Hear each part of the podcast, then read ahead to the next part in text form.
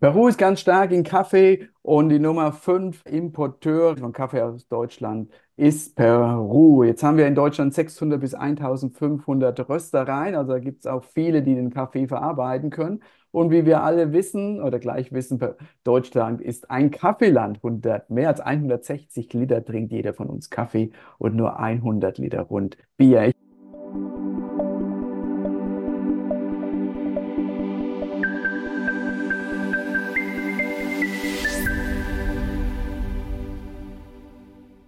Bin Holger Holger Ehrsam, Gründer von Ehrsam Peru Consult und der Moderator dieses Podcasts. Heute geht es um Deutschlands liebstes Getränk, eben den Kaffee. Dafür habe ich einen Experten eingeladen. Das ist Kleber Cruz, Peruaner, Einkäufer bei einer sehr bekannten deutschen Firma, die schon immer in Nachhaltigkeit unterwegs war und in Fair Trade. Kleber Cruz, Einkäufer von Kaffee. Schön, dass du da bist, Kleber. Ich danke dir. Ich danke dir für die Einladung. Ich freue mich wirklich sehr, dass ich jetzt hier deinem Publikum ansprechen kann. Für unsere Zuhörer das Thema Kaffee, also über 160 Liter trinkt jeder von uns Kaffee. Wie wichtig ist Kaffee für die Deutschen aus deiner Erfahrung, Kleber? Oh, sehr wichtig. Also sehr wichtig. Ich habe ja auch mal ähm, mehrmals mit vielen ja auch mal gesprochen, mit vielen Deutschen äh, gesprochen. Und das Erste, was ich ja auch äh, bekomme, ist eine Tasse Kaffee überall, dafür begleitet uns, also den ganzen Tag, jeden Tag, jede Minute. Und so, äh, wir trinken ja auch mal hier in Deutschland 164 Liter Kaffee. Mhm. Und das ist jetzt äh, äh, überraschend, weil in Deutschland gar kein Kaffee wächst. Ja, aber die, die Kaffeeindustrie in Deutschland ist sehr robust. Ja. Über 300 Jahre äh, alt. Ja, hier sind ja auch die, die wichtigsten äh, Maschinenbauer von, von, von Röstereien. Mhm. Ja, die, Hamburg ist einer der wichtigsten ja auch äh, Logistikhafen in mhm. Europa, was, was Kaffee angeht. Und wie gesagt, also wir importieren ungefähr, also Deutschland, ne, 1.200.000 Tonnen mhm. Rohkaffee. Die Hälfte, die Hälfte exportieren wir. Aber wo geht das hin? Da geht es ja auch mal hier in Europa, nach Spanien, nach Italien, nach mhm. Und so weiter. Und, ähm, äh, und die andere Hälfte konsumieren wir hier. Mhm. Also ungefähr 600.000 Tonnen waren ja auch mal auf verschiedene Art und Weise in der Gastronomie, in den Supermärkten, in den Fachgeschäften, äh, im Außerhausbereich und so weiter ja auch mal konsumiert. Also Kaffee ist sehr, sehr wichtig. Und besonders jetzt, weil äh, seit ein paar Jahren die Spezialitätenröster ja auch mal äh, entstanden sind. Also viele kleine Röstereien, die sich mehr oder weniger Qualität als wichtigstes Gut äh, geschrieben haben. Dass die ja auch mal mhm. sehr Spezialitäten oder sehr außergewöhnlichen Kaffees ja auch mal äh, anbieten. Ne? Und das hat ja auch die Kaffeekultur in Deutschland noch ein Stückchen oben nach oben gebracht. Woran erkennt man einen Spezialitätencafé? Welches Ranking gibt es da, Kleber? Es gibt ja auch viele. Es gibt äh, bestimmten, bestimmten äh, Vorgehensweise. Es gibt ja auch eine, eine Bewertung von der Internationalen Kaffee Association. Ja, verschiedene äh, Bewertungen. Ähm, wichtig ist ja auch mal, wenn man Spezialitäten kauft, dass man ja auch hingeht zum Coffeeshops, Coffeeboutiques mhm. die sich ja auf diesen Bereich spezialisiert haben. Also nicht zu den großen Ketten. Sagen wir so, in den Supermärkten, in den Supermärkten finden wir ja auch den Kaffee für jeden Tag. Ja. Mhm. Ja, für Kaffee den jeden Tag, die gleiche Farbe, den gleichen Geschmack und Kaffee, den wir ja auch von Montag bis Sonntag ja auch trinken. Ne? Aber wenn man was Besonderes trinken möchte, ja, da muss man ja auch mal richtig zum Fachgeschäft gehen. Ja. Und mhm. Fachgeschäfte sind ja natürlich die kleinen Röstereien. Die haben sich ja auch mal nicht nur auf die Qualität des Kaffees, sondern auch auf die Geschichte hinter dem Kaffee konzentriert. Wer steckt denn dahinter? Wie heißt der Bauer? Was macht er denn? Was macht sein Kaffee so besonders? Wie ist die Aufbereitung, die Fermentierung und wie wird der Kaffee ja auch geröstet? Hell, dunkel, mit äh, einem Geschmack nach Schokolade, blumig und, und, und, solche Sachen. Das findet man ja auch bei den kleinen Röstern. Und das finde ich gut. Was kostet denn so ein gutes Kilo Kaffee? Ähm, es ist unterschiedlich. Ne? Also Spezialitätencafés findet man ja auch mal bei 37 Euro. Mhm. Zwischen 30 und 37 Euro. Da kann man ja auch mal die, die Qualität ja auch des Kaffees, weil guten Kaffee gibt es nicht so einen Nulltarif, mhm. sage ich mal so. Ja, ja, das ist ja auch, da, da bezahlen die kleinen Röster richtig viel Geld für die Rohware. Und, mhm. das ist, äh, und das ist gut so, weil das ermöglicht den kleinen Kaffeeproduzenten ja auch bessere Lebensbedingungen. Mhm. Ne? Leider, leider ist der Markt für die Spezialitäten noch relativ klein. Ja, der größte Teil des Kaffees wird über die Supermarkt, der mhm. Supermärkte, ja, ungefähr 70 Prozent werden ja auch in den Supermärkten ja auch äh, verkauft, meistens Mischungen. Und wie gesagt, da geht man hin, wenn man den Kaffee von jedem Tag haben möchte. Ich hatte einmal gehört, ich weiß nicht, ob, ob das stimmt, dass eine der Supermarktkette, die mit A beginnt, das ist die Abkürzung für einen Nachnamen, der in Mülheim mhm. an der Ruhr groß geworden ist, selbst eigene Kaffeeröstereien haben soll. Ja, das stimmt. Die haben das ja auch mal entdeckt. Die haben ja auch eine eigene, eine eigene Rösterei, die haben ja auch ihre eigene Importabteilung, mhm. ja, wo sie ja auch direkt bei, den, bei den Genossenschaften, bei den Exporteuren ja auch kaufen.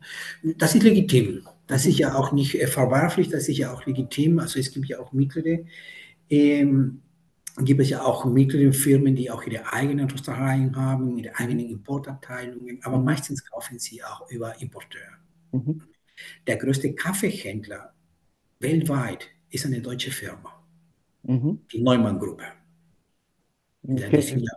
Gibt es da Marken dazu? Neumann, nee, nee, die kaufen ja auch mal, die kaufen ja den, den, die kaufen ja auch den Kaffee, die importieren den Kaffee und verkaufen an den Röstereien. Ja.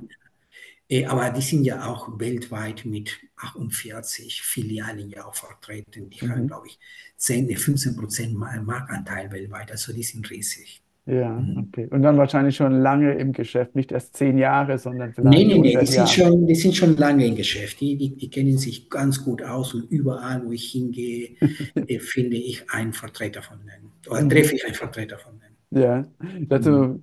äh, ergänzen für alle Zuhörer: Kleber, Kleber Großes Peruaner lebt seit vielen, vielen Jahren in Deutschland und ist Kaffeeeinkäufer für eine bekannte deutsche Firma, in dem Fairtrade unterwegs ist. Und wer es nachschauen möchte, die sitzt in Wuppertal.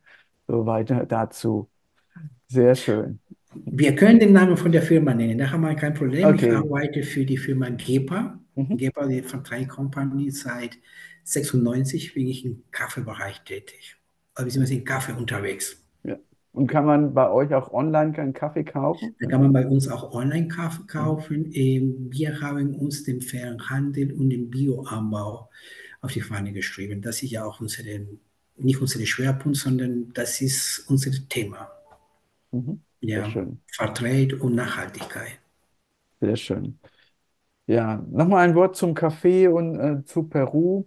Äh, Peru ist Nummer eins Exporteur von Bio-Kaffee mhm. weltweit. Das ist so, äh, hat sich, hat sich gut positioniert. Von daher, der, gibt es eine Region in Peru, wo du sagst, da gibt es den besten, besten Kaffee? Ohne jetzt den Peruanern näher zu treten, aber so. Das, das, wäre, das wäre ja auch ein bisschen gemein, weil alle Kaffees aus Peru sind ja auch gut. Aber es gibt natürlich auch Regionen, ja, wo der Kaffee ja auch besonders gut ist. Und das ist im mhm. Norden Peru, in Jaén. Mhm äh, Jaén ja auch ist ein, da findet man ja auch Kaffee, die wirklich ähm, echte Sahne sind. Das ist, gehört ja noch äh, zu Cajamarca und ich dachte mal, Cajamarca genau, genau, liegt irgendwo zwar, genau. ist in den Anden, aber genau. wir waren in Jaén, äh, das, das ist, war ziemlich warm und äh, das würde ich sagen, ja, war sehr, sehr warmes Klima, ist Reis auch gewachsen, Kaffee ist da getrocknet worden, wir waren auf dem Weg dann nach äh, Chachapoya. Wobei äh, ähm, Kaffee aus Peru, die sind gut. Alle Regionen haben ihren, ihren, ihren Vorteil, so, aber Jaén und Cajamarca ist ja natürlich besonders gut. Ja, genau, also ohne jetzt, also ganz Peru genau. ist gut, aber es gibt eben auch, ich glaube auch wie beim Bier in Deutschland, gibt halt Regionen, da ist das Wasser anders und vielleicht auch der Hopfen anders und da ist auch der Geschmack dann genau. etwas ja. anders. Also die ja. natürlichen, um ganz exakt zu sein und auch gerecht zu werden, das wollen genau. wir ja genau. hier, hier tun, ja. Aber ich sage ja auch immer, dass Bier in Deutschland schmeckt gut, super. Da bin ich ja auch ein Fan von Bier in Deutschland, von deutschen Bier. Da gefällt, schmeckt mir gut. Kölsch natürlich besser. ja. Sehr schön. So zum Schluss äh, unseres Podcasts, Kleber, noch mal einen Blick auf die gesetzlichen Dinge, die gerade passieren, also in der EU, also in Deutschland, in der EU und welche Auswirkungen das auf Peru hat. Ähm, also wie gesagt, wir haben ja auch mal äh, drei Gesetze. Also einer ist die neue EU-Bierverordnung. Da sind ja auch die Kriterien und die Kontrolle ja noch strenger geworden für den Import von, mhm. von Bioprodukten aus dem, aus dem Ausland, aus dem nicht-europäischen Ausland. Das betrifft ja auch in unserem Fall Kaffee, Kakao, Zucker und anderen Produkten. Da ist noch das ähm, Lieferkettengesetz, das Lieferkettengesetz ja auch, das will ja auch Auswirkungen auf den, auf den Import von, von Kaffee und Kakao auf einen bestimmten mhm. Größen. Aber noch viel wichtiger finde ich diese entwaldungsfreie Lieferkette. Mhm. Das betrifft ja auch äh, die ganze Produktionskette von Kaffee, Kakao, Soja, äh, Palmöl und so weiter. Und es sind ja auch bestimmte Regularien äh, erlassen worden, die wir als Firma erfüllen müssen. Ja, und unsere Aufgabe ist dafür zu sorgen, dass unsere äh, Lieferanten, zum Beispiel in Peru, dass unsere Lieferanten in Peru ja auch solche Regularien und solche Kriterien auch erfüllen. Ja. ja. Ähm, das wird natürlich ja auch äh, Probleme äh, mit sich. Man muss sich ja auch mal ein bisschen umstellen. Es geht um Geolokalisierung von Parzellen. Mhm. Es geht ja auch darum, dass die nationalen Gesetze ja auch mal eingehalten werden, die nationalen Gesetze aus Peru eingehalten werden. Ähm, man muss sich ja auch mal vorstellen, ich sehe ja auch die große Chance ja auch darin, dass in Peru 20 Prozent der Kaffeebauer organisiert sind wegen einer Form von Genossenschaft, Vereine und so weiter. Und 80 Prozent sind freie Bauern. Die Rückverfolgbarkeit und die Geolokalisierung bei diesen 80 Prozent wird unheimlich schwer sein. Das heißt, es werden ja auch äh, ähm, die Nachfrage nach peruanischem Kaffee gleich bleiben, aber das Angebot an peruanischem Kaffee, das genau diese EU-Regularien erfüllt, wird immer kleiner. Mhm. Und das sind ja auch, da sehe ich ja auch die große Chance für Genossenschaft, die fit werden oder die fit sind ja. und die Regularien erfüllen, werden ja auch ihren Kaffee richtig gut verkaufen können. Das ist meine Vorstellung. Das ist, was ich mhm. mir ja auch, äh, äh, was ich mir, so schätze ich das ein, die Situation. Ähm, bringt ja auch natürlich den Vorteil, dass die Genossenschaften durch diesen Gesetz sich auch professionalisieren müssen. Mhm. Ja. Und das ist gut. Das ist gut, weil es ist nicht nur die Qualität des Kaffees, sondern auch die Professionalität von den Genossenschaften in Bezug auf Lieferfähigkeit, auf Erfüllung von Verträgen, äh, auf Finanzierung, auf äh, die Art und Weise, wie sie die Ressourcen effizienter einsetzen und überhaupt den Kaffee nach Deutschland zu, zu bringen. Und das schafft natürlich Vertrauen. Und das ist das mhm. A und O im Kaffeegeschäft, Vertrauen. Das wäre meine Einschätzung. Dankeschön, Kleber. Ja, liebe Zuhörer, das war das Thema Kaffee. Nochmal in Erinnerung.